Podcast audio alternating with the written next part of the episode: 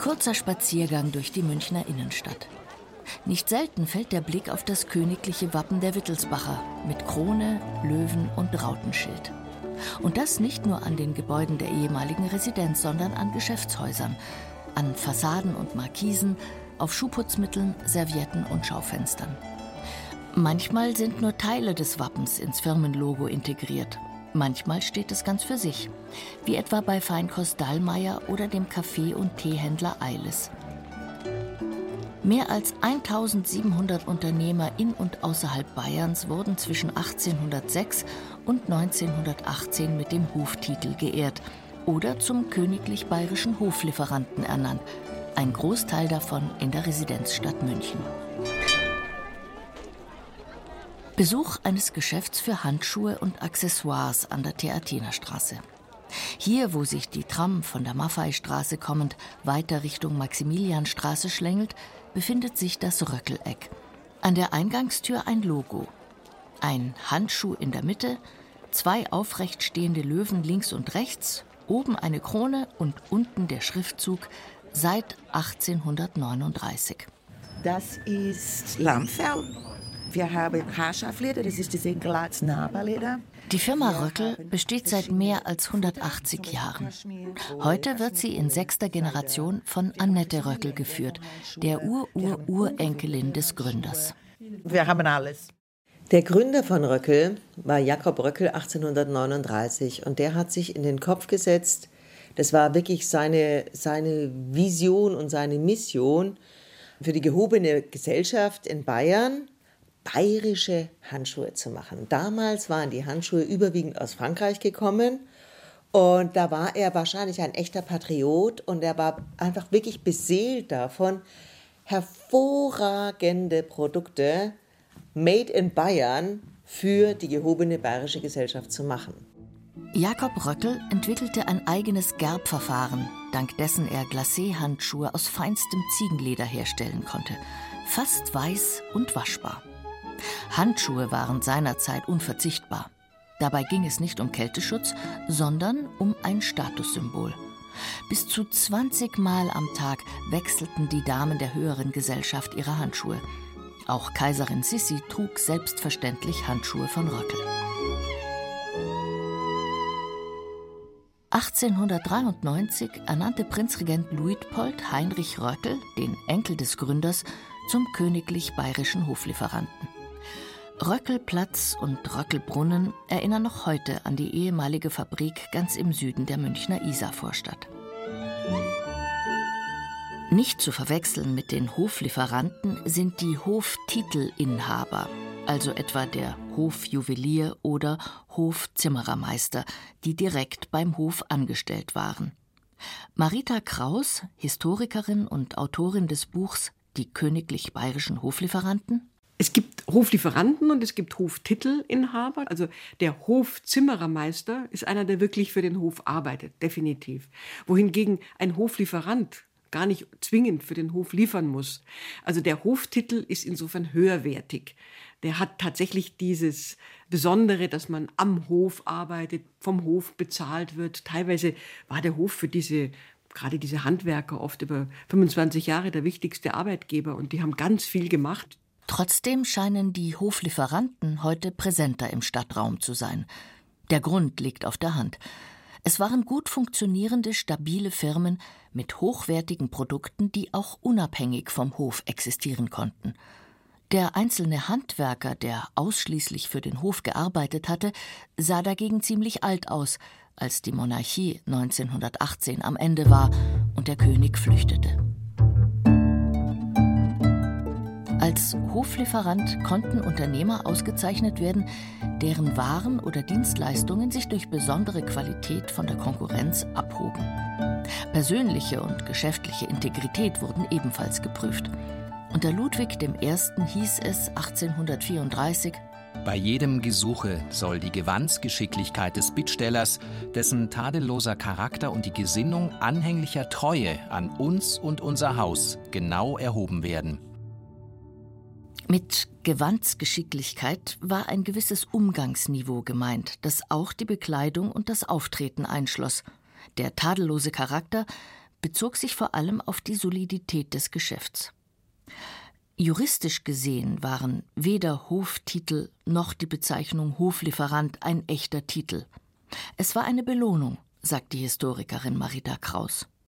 Das war eine große Ehre. Also man hat sich ausgezeichnet unter einer ganzen Reihe von anderen, wenn man sieht, wie viel Schuhmacher, Schuster, sonst was es in München gab. Und es gab dann halt nur eine ganz geringe Zahl an Leuten, die dann in München Hoftitelinhaber oder Hoflieferanten wurden. Das heißt, das waren schon immer das erste Haus am Platz.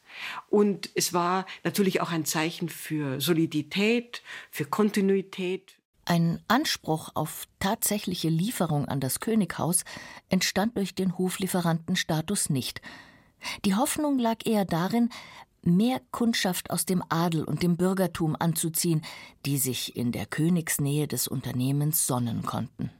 Es gibt Fotos zum Beispiel vom Schuhgeschäft Eduard Meyer, der wirklich den Schuheinkauf zu einer heiligen Handlung gemacht hat. Die Leute saßen auf einem Podest, auf einem Thron, wo dann der Verkäufer quasi vor ihnen kniete und ihnen die Schuhe angemessen hat.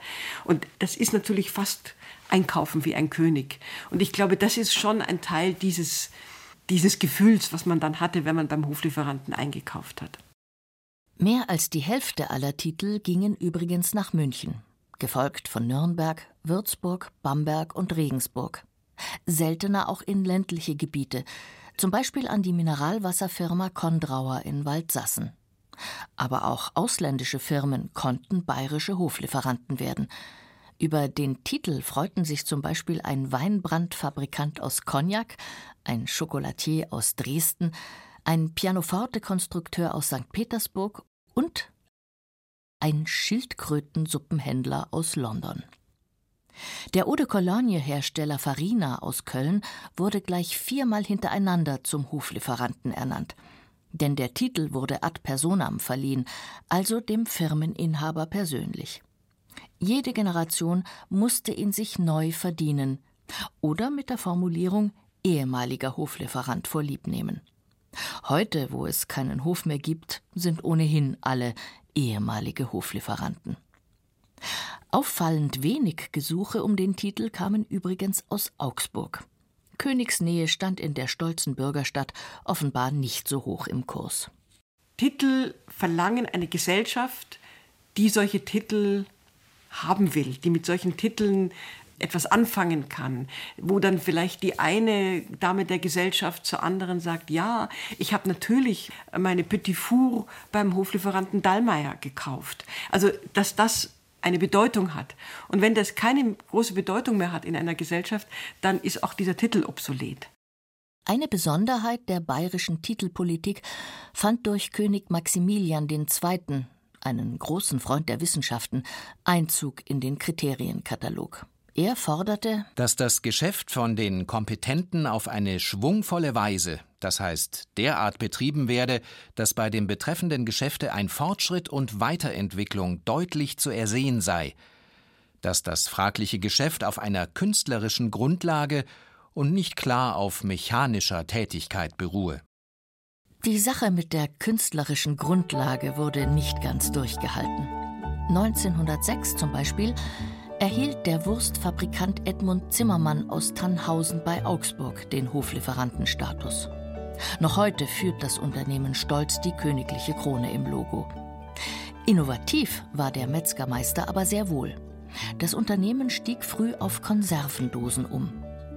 Der ehemalige Kutschenbauer Karl Häusler, heute noch ein bekanntes Münchner Autohaus, war früh schon mit Vollgas ins Motorenzeitalter gestartet – Bereits zur Jahrhundertwende verfügte der Betrieb über einen Lastenaufzug, eine Lackiererei und einen Tank für 10.000 Liter Benzin.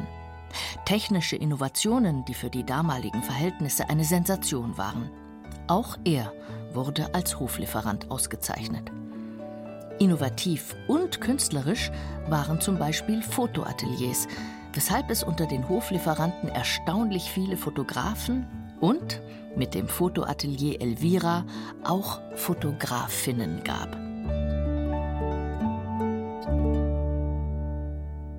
Vor allem aber war die Ernennung zum Hoflieferanten natürlich eine Bestätigung der Produktqualität, Eine Art königliches Gütesiegel.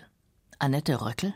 Auch damals waren die Menschen markenbewusst, waren erreichbar durch, ich sag mal, Role Models. Wer hat sich nicht gerne mit dem König identifiziert, sag ich mal, der sowieso anspruchsvolle Produkte sich leisten konnte? Ja, und dann nimmt man halt lieber die Produkte vom königlichen Hoflieferanten als von jemand anderem. Die Innovationsfreude des Gründers Jakob Röckel setzte sich auch in den folgenden Generationen fort. So begegnen sich im Ladengeschäft am Röckeleck heute Tradition und Moderne wie selbstverständlich. Auf dem Tresen stehen mehrere Gestelle aus Messing und Leder, die aussehen wie Liegestühle für Puppen. Die Dame von Welt legte hier einst ihren Arm ab, damit die Verkäuferin ihr den Handschuh anziehen konnte. Wer will, kann das natürlich heute noch tun. Direkt daneben dann ein Produkt aus dem Hier und Jetzt. Wir haben jetzt Handytaschen, die sehr beliebt sind und sehr praktisch sind oder Schlüsseletui oder Kartenetui. Das bedeutet, wir gehen mit der Zeit mit. Von der Theatina ist es nur ein kurzer Sprung in die Brienner Straße. Seit 2013 ist hier das Schuhhaus Eduard Meyer daheim. Auf den tiefblauen Markisen prangen gleich drei verschiedene Versionen des königlichen Wappens. Den Hoflieferantentitel bekam Eduard Meyer 1895. Heute leiten Peter Eduard Meyer und seine Schwester Brigitte das Unternehmen und verfolgen weiterhin die innovative Linie des Großvaters, und zwar wortwörtlich. Weil es eben um einen Schuh geht, Pädoform, der die natürliche Linie Ferse, Großzehen, Grundgelenk bis vorne, die Achse der großen Zehe ist nicht verbiegt. Es ist eine Aneinanderreihung von Gelenken, die nur als Scharniere arbeiten und sehr viel Gewicht und auch kinetische Energie aufnehmen müssen. Und die dürfen nicht aus der Achse gedreht werden, sonst gehen sie kaputt. Also dieser Hallux valgus ist zum Beispiel eine der Folgen. Peter Eduard Meyer ist mehr als ein Ladeninhaber und Manager. Er ist Fachmann für Schuhe, Füße, Gelenke und das Gehen an sich. Er ist Forscher, Erfinder, Historiker, Lederspezialist und was man sonst noch so alles rund um den Schuh sein kann du lebst halt in dem Thema drinnen. Also wenn du in einem Restaurant sitzt, dann schaust du nicht nur äh, auf die Schuhe der Menschen, die an dir vorbeigehen, sondern auch, wie gehen sie. Und du siehst auch auf der Straße wahnsinnig viele Menschen, die eigentlich nicht gut zu Fuß sind. Sagt Peter Eduard Meyer, dessen Füße übrigens gerade in rahmengenähten Tassellorfern aus braunem Velurleder stecken, äh, pardon, verweilen dürfen. Wir schauen halt, dass wir Schuhe machen, die dem Träger dienen und bitte keinesfalls wie Gesundheitsschuhe ausschauen, sondern den Fuß gesund halten. Aber wer unsere Schuhe trägt, nimmt auch noch optisch am gesellschaftlichen Leben teil. Sprich, er schaut sau gut aus. Er ist eigentlich derjenige mit den schönsten Schuhen im Raum. Klassische, teilweise jahrhundertealte Schuhformen wie Oxford, Monk oder Derby treffen auf clevere Passformen und eine Schockabsorption aus der Medizinforschung, die eigentlich für Hüft- und Kniegelenk-Operierte entwickelt wurde. Tradition heißt eben nicht Stillstand. Ein ehemaliger Hoflieferant liefert keineswegs Produkte, die sich seit Königszeiten nicht weiterentwickelt hätten. Die Vergabe von Hoflieferantentiteln hatte auch für das Königshaus Vorteile.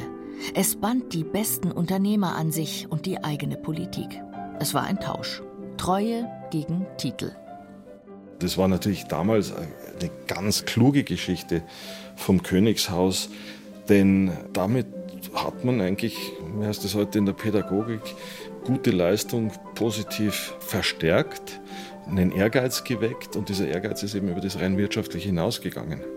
Die in ganz Süddeutschland agierende Hofpfisterei, die Meyersche Hofkunstanstalt, die heute noch Glasfenster und Mosaike auf der ganzen Welt realisiert, und das Hofbräuhaus in München tragen das Hof sogar im Titel. Aber sie waren nie Hoflieferanten, sondern Eigenbetriebe des Hofes, wie die Nymphenburger Porzellanmanufaktur auch. Das Café Kreuzkamm in München trägt ebenfalls den Titel Hoflieferant. Allerdings wurde die Konditorei in Dresden gegründet und ist königlich sächsische Hoflieferantin. Erst nachdem das Stammhaus in Dresden 1945 ausgebombt worden war, kam die Familie nach München. Auch die Münchner Hoflieferanten traf es hart. Zwei Weltkriege, Inflation, Industrialisierung, Globalisierung, veränderte Moden, Bankenkrise, Pandemie, Energiemangel. Krisen sind beständige Begleiter eines jeden Unternehmens. In der Tat, also ein Unternehmen, das über 180 Jahre besteht, es hat schon viel Schattenseiten gesehen und auch viele existenzielle Herausforderungen meistern müssen, um überhaupt bestehen zu können. Es grenzt fast an ein Wunder, dass es überhaupt eine Firma von der Monarchie bis ins Hier und Jetzt geschafft hat. In München etwa Schachinger Künstlerbedarf, der Juwelier Hämmerle, der noch immer viele bayerische Orden und Verdienstzeichen herstellt, oder auch der Ackermann Kunstverlag, der heute vor allem Werbekalender macht. Der Bayreuther Klavierhersteller Steingräber ist seit sagenhaften sieben Generationen in Familienhand. Den Hoflieferantentitel bekam Eduard Steingräber 1890 und später auch seine Söhne. Das Kaufhaus des einstigen Knopf- und Posamentierbetriebs Ludwig Beck hingegen gehört längst zu einem großen Konzern. Auch der Uhrenhuber am Münchner Residenzplatz ist mittlerweile Teil des Schweizer Bucherer Konzerns. Doch viele mussten schließen, gerade auch in den letzten Jahren. Die Hutmacherei Johann Zehme aus der Münchner Maxvorstadt und Bürobedarf von Kaut Bullinger gibt es nur noch online. Wieso haben andere Firmen so lange überlebt? Was ist ihr Geheimrezept? Ist es Glück? Hängt es vom Produkt ab? Mein Vater hat mal gesagt, er ist der Überzeugung, dass das, was Röckel wirklich auch ausgezeichnet hat und auszeichnet, war, der Kampfgeist. Der Kampfgeist und der unternehmerische Wille, das Unternehmen in die Zukunft zu führen. Und es gab in jeder Generation, von all diesen sechs Generationen, gab es existenzielle Krisen, die genauso das Ende des Unternehmens hätten bedeuten können. Der Sohn des Gründers starb bei einem Kutschenunfall. Enkel Heinrich Röckel führte das Unternehmen durch zwei Weltkriege und eine Weltwirtschaftskrise. Doch dann verunglückte sein als Nachfolger designierter Sohn im Gebirge. Mehrmals hing alles am seidenen Faden. Doch immer gab es Frauen, Mütter, Onkel oder Brüder, die einsprangen und die Geschäfte übernahmen. Der eiserne Kern eines Familienunternehmens ist eben die Familie. Schwierig wird es allerdings für eine Handschuhfirma, wenn niemand mehr Handschuhe haben will. Wir kennen alle die 68er Revolution. Was bedeutete das, dass die neue Generation Menschen einfach keine Statussymbole mehr anerkannt hat, keine althergebrachten Regeln? Ja, und da ist ganz schnell mal der Handschuh auch geköpft worden, weil der Handschuh war ein Statussymbol. Und seit Ende der 60er Jahre oder Anfang der 70er ist der Handschuh ein wärmendes Produkt, auch ein schmückendes, aber kein Must-Have mehr in der Garderobe. Krisen kennt auch das Schuhhaus Edmeier. Im Ersten Weltkrieg verlor der Sohn des Gründers einen Arm und konnte selbst keine Schuhe mehr fertigen. Im Zweiten Weltkrieg wurde das Hauptladengeschäft in der Karlstraße und der Wohnsitz der Familie durch Bomben zerstört. Einrichtung, Leisten, Werkstätten, Lederlager, Fertigungsunterlagen, alles weg. Der Sohn und Nachfolger in Kriegsgefangenschaft. Doch Großvater Wilhelm Meyer schaut nach vorn. Und der hat eben dann seine Töchter, die dann in Tränen ausbrachen, als sie die Situation erkannt haben, gerade frisch ausgebombt, sehr zur Ordnung gerufen. Also meine Tante hat, als sie also dann im Keller des Bernheimer Palais kapiert hat, was jetzt eigentlich los ist, hat sie das Weinen angefangen, hat sich vom Vater eine gefangt. Eine Meier weint in so einer Situation nicht.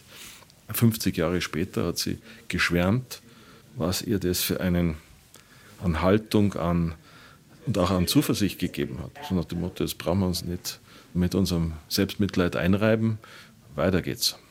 Auch Peter Eduard Meyer sagt, man muss Täler aushalten können. Die schwierigen Phasen überwiegen seiner Meinung nach sogar. Auch in jüngerer Zeit gab es zwei richtige Ruckler. Die Finanzkrise 2008 und die Geschäftsschließungen wegen Corona. Das Wichtigste ist, dass es dein Unternehmen morgen und übermorgen noch gibt. Was du dann Gewinn und Umsatz gemacht hast, steht jetzt einmal da nicht im Vordergrund. Und es ist eine Geschichte, die sich sicherlich bei allen Familienunternehmen und vor allem auch familiengeführten Unternehmen überall wiederholt. Ich lebe als allererstes fürs Unternehmen und dann in Stufe 4 vom Unternehmen. Verbundenheit mit dem Produkt, Kampfgeist und die Familie im Rücken sind wichtig für den Unternehmer. Aber es gibt noch mehr Zutaten zum Erfolgsrezept. Das Wichtige ist, dass jemand einfach vor Ort sein kann und sich die Dinge anschauen kann, prüfen kann. Bei uns natürlich das ganz große Thema, auch so was mal an den Fuß zu nehmen, wie sich das anders anfühlt. Und dann natürlich auch noch über das, wie so ein Leder riechen kann. Das nicht nach Chemie riecht, sondern sie haben plötzlich Bienenwachs in der Nase, sie haben Gerbstoff in der Nase. Sie können im Hinterhof einen fünffachen Salto als Artist machen, wenn es keiner sieht, wird Ihr Geschäft natürlich mit der Zeit nicht mehr gut gehen. Es muss ja irgendwie sichtbar, spürbar, äh, fühlbar sein. Und da hoffen wir natürlich mit schönen Schaufenstern die Leute in den Laden zu bekommen.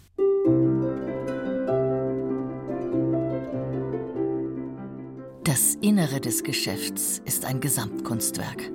Vom Dielenfußboden über einen ausgestopften Elchkopf bis zu zwei Originalgemälden von Wilhelm von Kaulbach, von denen eines den Prinzregenten Luitpold zeigt.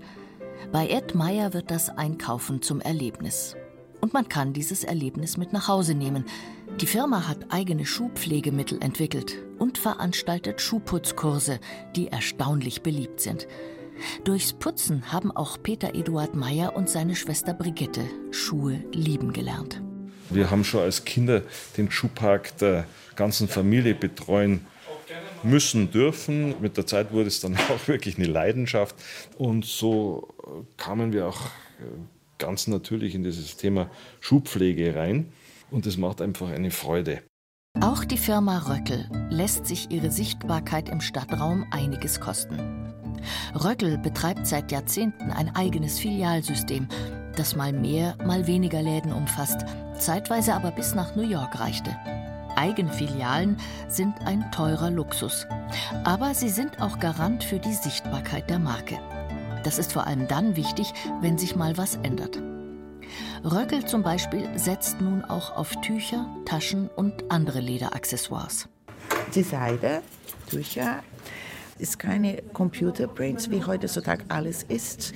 Das sind Schablonen und wird per Hand eine Farbe nach der anderen getragen. Das ist wie ein Schmuck.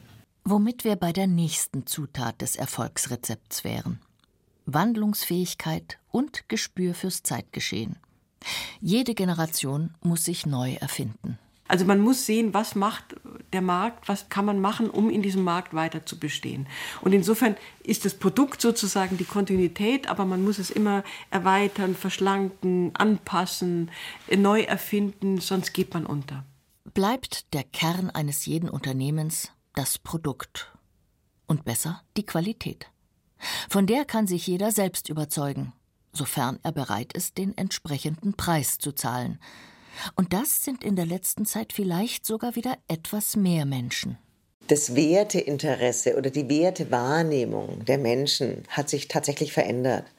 Also das geht schon seit einigen Jahren. In dem Maße, wie die Welt auch schnelllebiger und unsicherer wird, kommt auch eine Rückbesinnung auf Stabilität, auf Werthaltigkeit, auf Berechenbarkeit.